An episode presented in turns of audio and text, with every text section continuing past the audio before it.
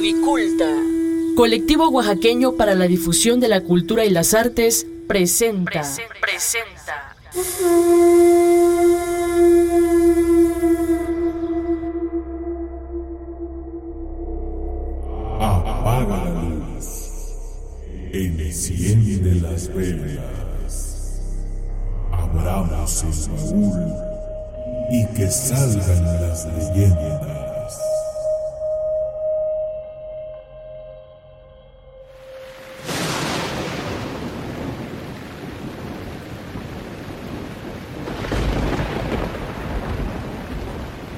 En una noche lluviosa, alguien llamaba a la puerta del padre Gabriel. Serafín, ¿eres tú? Perdóneme, Su Excelencia. ¿Cuántas veces te he dicho que no me molestes durante mis oraciones nocturnas? Sabes que es ahora cuando más me entrego a mi padre. Lo sé, Su Excelencia. En realidad no quería perturbar su rezo. Dime, ¿qué hora es y por qué es que me necesitas? Serán en unos minutos la medianoche. Y no soy yo el que lo necesita. Alguien ha llamado a la puerta. ¿Alguien? ¿A estas horas? ¿Con este clima? Dime, dime, ¿de quién se trata? He preguntado su nombre, pues no lo he reconocido. Y me ha dicho que desea hablar personalmente con usted. En unos minutos lo atenderé. Haz el favor de pasarlo a la capilla. No quisiera que este extraño pescara alguna enfermedad y que, bueno, después venga a echarme en cara. Así lo haré, Su Excelencia. Unos minutos más tarde, el sacerdote salió desde su habitación para ver desde las alturas de sus aposentos de quién se trataba. Luego bajó a encontrarse con la visita. Buenas noches, padre. Disculpe haberlo molestado. Buenas noches, hijo, buenas noches. Disculpe el atrevimiento, pero te observé un rato antes de venir a saludarte. Veo que pones especial atención a esta pintura. Así es, padre. Me llamó poderosamente la atención lo bella que se observa esta obra. La luz de las velas hace que resalte su hermosura. Es una pintura vieja, pero no por eso deja de ser importante. La obra que ves representa la resurrección de nuestro Padre días después de haber sido crucificado, justo como él había confiado a sus discípulos que sucedería. Perdone mi ignorancia por no haber reconocido la escena. Qué cosa más fascinante, la resurrección. Aunque debo confesar que no estoy familiarizado con el término. Lamento no ser una persona muy religiosa. Descuida, descuida, hijo. Esta noche te has acercado a esta casa, que es la casa de Dios. Y eso me basta para saber que eres un creyente de nuestro Señor. Bueno, padre, verá. He venido a robarle un poco de su tiempo. Esa es la razón por la que estoy aquí esta noche. ¿Podrías explicarme mejor, hijo? Esto debe sonar un poco complicado, pero la causa por la que su asistente no me ha reconocido es porque mi familia no es muy religiosa. Y yo, para ser honesto, casi no bajo el pueblo. Pero bueno, eso no es lo importante. Estoy aquí hoy porque me han mandado de la hacienda de los Tiburcio Domínguez. Vaya, hijo, pero qué tragedia te ha traído hasta aquí. La hacienda debe estar al menos a una hora de camino al galope del caballo más rápido que tengan en la finca. Eh, yo he venido caminando y déjeme decirle que el trayecto sí que ha sido difícil bajo esta lluvia. Bueno, hijo, pero dime, ¿para qué soy bueno? Conozco de vista a doña Ricarda Domínguez. He intercambiado incluso algunas palabras con ella. A su esposo, don Manuel Tiburcio, a él no lo he visto en los 18 años que llevo como pastor en este pueblo. Es un hombre reservado, padre. Su vida no ha sido sencilla y precisamente es en nombre de él que vengo a hablarle. ¿Qué necesita ese señor? ¿En qué puedo servirle? Bueno, la cuestión es que una rara enfermedad ha mantenido en cama a don Manuel. Sus dolores han venido de menos a más. Sus gritos se escuchan por toda la casa y una angustia sin fin se ha apoderado de él. Válgame Dios. Pobre hombre. Rezaré por él para que para que se mejore pronto. Padre, la verdad es que hoy en la mañana una sensación extraña de pesadumbre se sintió por toda la casa, como si la muerte hubiera llegado a la hacienda. No digas eso, hijo. Ten fe. En estos momentos es cuando nuestro Señor nos pone a prueba. Eso pensamos, Padre. Por eso don Manuel quiere hacer las paces con Dios e irse tranquilo de este mundo. Me ha mandado personalmente a mí, la persona a quien más le tiene confianza, a traer al cura para que le haga una última visita antes de morir.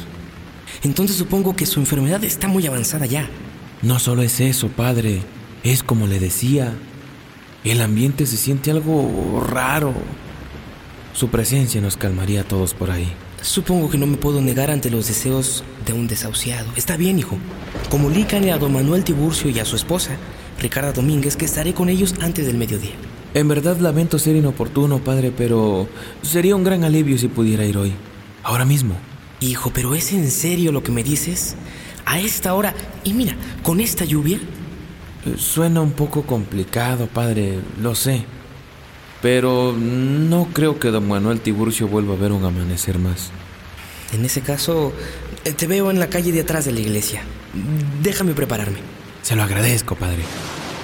El padre Gabriel no tuvo más remedio que alistarse para ir a dar los santos óleos a la lejana hacienda y salió de la iglesia minutos más tarde. Serafín, ¿has traído todo lo necesario ya? Me ha costado un poco dar con el aceite en esta oscuridad, pero ya llevo todo en el maletero. Muy bien, muy bien. Pongámonos en marcha. Solo deje pongo este techo a la carretilla para que no nos mojemos tanto. Usted, mi amigo, irá con nosotros. Sabe, aún no me dice cuál es su nombre. Eh, eso no importa, padre. Como le dije, soy la persona en quien más confía don Manuel. Y perdón que no pueda ir con usted de regreso, pero hace muchos años que no venía al pueblo. Daré una vuelta por el lugar y trataré de visitar a algunos amigos. Entonces espero verle en la hacienda o bien en el camino de regreso. Todo listo, Su Excelencia. Partamos, pues.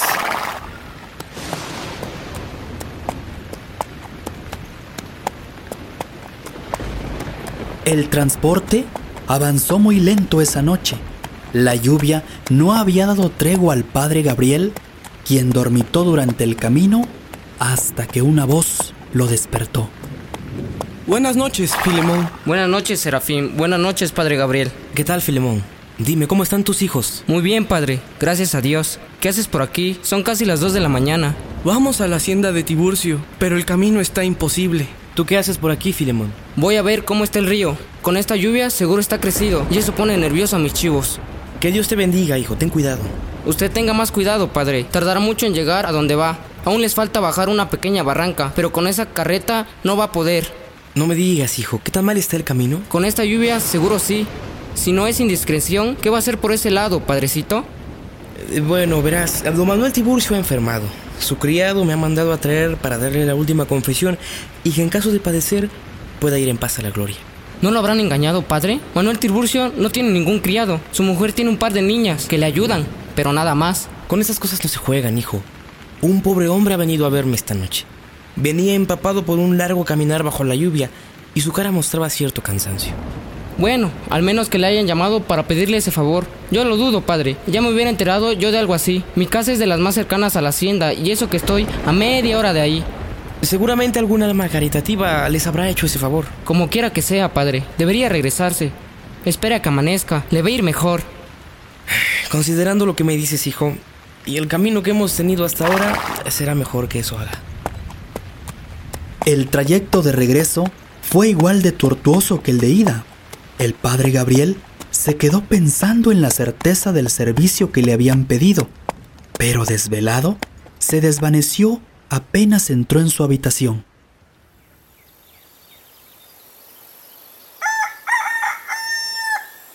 Buen día, padre. Le traigo su desayuno. Unos huevitos duros recién puestos esta madrugada por mis gallinas. Buen día, doña Florencia. Lo veo cansado, excelencia. No me diga que va a enfermar. Nada de eso, mi señora. Solamente es un desvelo. Pronto pasará. ¿Y desde cuándo se desvela usted? Bueno, pues, pues verás. Anoche un criado de la hacienda de los Tiburcio Domínguez ha venido a pedir los santos óleos para don Manuel. El pobre está en las últimas. ¿Un criado? Que yo sepa, esos viven solos desde hace años. Hay algunos campesinos que les van a vender cosas de vez en cuando, pero nada más. Fíjate que lo mismo nos dijo Filemón al encontrarnos en el camino. Andábale dando vueltas al río. Bueno, pero cuénteme, excelencia. ¿Cómo le fue? La verdad es que no hemos llegado. El camino estaba imposible. Supongo que iré en unas horas para cumplir mi palabra. Usted tiene un alma muy grande, padre. Mire que tomarse tantas molestias por ese hombre. ¿Por qué lo dices así, hija? Usted no ha vivido aquí toda su vida, como nosotros. Pero don Manuel tiene años teniendo la fama de malo. ¿De malo? Pues sabrá. La gente cuenta cosas malas de él. Dicen que es egoísta, mal encarado, avaro. Siempre cuidándose de todos y viendo de dónde sacar ventaja. Bueno, eso explicaría por qué es una persona pues tan aislada. Yo diría más bien loco. Ay, perdóneme su excelencia. Como quiera que sea. Es un alma atormentada que necesita comprensión, consuelo, apoyo en estos sus últimos momentos. Antes del mediodía, el padre Gabriel decidió ponerse en marcha con el encargo pendiente de una noche anterior. Serafín, Serafín, Serafín. Mándeme, Su Excelencia. Perdón por tardar. Lo buscaba en la capilla. ¿En la capilla? ¿Qué hacías ahí si te gritó desde fuera? Lo que pasa, padre, es que estaba atrás del altar, pero desde hace varios minutos me pareció ver a alguien en la capilla. Creí que era usted. Bueno, bueno, pues de seguro de haber sido tu imaginación. Debo partir para la hacienda de los Tiburcio. Tengo que cumplir mi labor. Aunque para ser honestos, cierta parte de mí siente un poco de curiosidad. Está bien, Su Excelencia. En cuanto acabe mis labores lo alcanzaré. Aunque para entonces usted ya estará en la hacienda. Entonces allá te espero, Serafín. Antes de irme, ¿podrías decirme cómo fue que me confundiste? ¿Hace un momento? Pues, verá, estaba acabando de acomodar las velas cuando creí verlo parado en la capilla. Bueno, era alguien parado de espaldas. Me imaginé que era usted porque rezaba. ¿Y cómo sabes que estaba rezando? Pues lo vi muy atento, casi inmóvil, en medio de la capilla. Yo pensé que era usted contemplando el cuadro de la resurrección y que por alguna razón admiraba. El padre Gabriel no dijo nada más y emprendió el camino hacia la hacienda.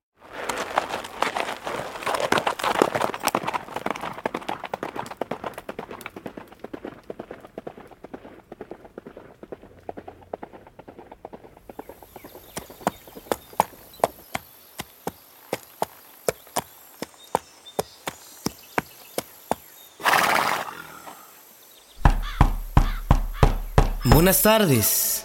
¿Quién vive? Buenas tardes. ¿En qué puedo ayudarlo? Soy el sacerdote del pueblo. Me han mandado a traer, pero lamento llegar hasta ahora. ¿No se habrá equivocado de casa, padre? Aquí vive don Manuel Tiburcio y Ricarda Domínguez, ¿no es así? Sí. Bueno, no. Bueno, la señora Ricarda está aquí, pero... Don Manuel ha fallecido. Dios santo. Supongo que he llegado tarde. Si hubiera llegado anoche, tal vez pudiera haberle dado la extrema unción. No entiendo por qué tendría que haber llegado anoche. Ali, ¿con quién hablas, niña? Un señor que dice que es cura. ¿Cura? Buenas tardes, doña Ricarda. Soy el padre Gabriel. Padre Gabriel, qué sorpresa tenerlo por aquí. Pase, siéntese. Perdón, doña Ricarda. Una disculpa, no quisiera ser una distracción en estos momentos. No es ninguna molestia, Su Excelencia. Aunque no entiendo a qué momento se refiere. Bueno, me sorprende encontrarla así, con ese ánimo después de su pérdida. Me está asustando, padrecito. Cuénteme más despacio qué lo trae por aquí. Pues, ¿qué tendría que hacer por aquí? Habría venido a darle los santos óleos a don Manuel, recién fallecido. Creo que lo están vacilando, Su Excelencia. Mi difunto esposo acaba de cumplir su cabo de año. Mire esa vela. La prendí anoche, que fue su aniversario. La cabeza del padre Gabriel comenzó a dar vueltas y en su alma una profunda molestia comenzó a salir. Su único escape fue contar la historia de la noche pasada a doña Ricarda. No sé quién pudiera haberle hecho la travesura, padre, pero se me hace de muy mal gusto. Mire que inventarse los deseos de un pobre muerto. Lo sé, y, y le repito, me siento, me siento muy apenado. Vamos, por toda esta molestia. No se preocupe, padre. Usted no sabía. De hecho, déjeme preguntarle, porque yo ni nadie sabía de esta situación. ¿Qué ha pasado? Bueno, pues verá. Hace más de un año, mi esposo enfermó de algo raro que lo mantuvo en cama agonizante mucho tiempo. Pobre hombre. En aquel momento, una sensación extraña se sintió por toda la casa, como un ambiente de tristeza.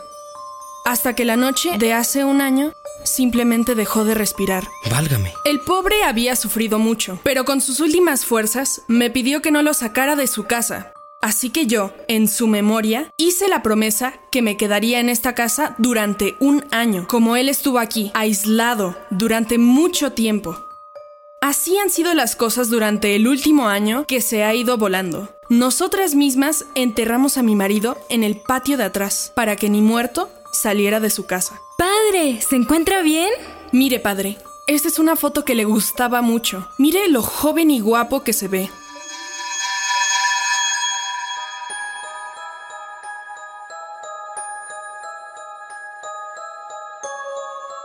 ¿Gusta un poco de agua, padre? Se ha puesto pálido. Perdón, padre. ¿Dije algo que no debía? El enojo que antes había experimentado el padre Gabriel había sido sustituido por un terrible miedo al ver que la persona de la foto era con quien había estado hablando la noche anterior dentro y fuera de su iglesia, el fallecido don Manuel. Era la persona que había mandado por él para dar el paso a la otra vida. Sin embargo, había tardado un año de muerto para hacer llegar su petición. El miedo apenas si podía mantenerlo cuerdo. Creo que es hora de irme. Acabo de recordar apenas que tengo algunos pendientes todavía. ¿Se encuentra bien, padre? ¿Quiere que lo encaminemos? No, no se preocupe. To- todo está bien. Disculpe las molestias. No hay que disculpar, Su Excelencia.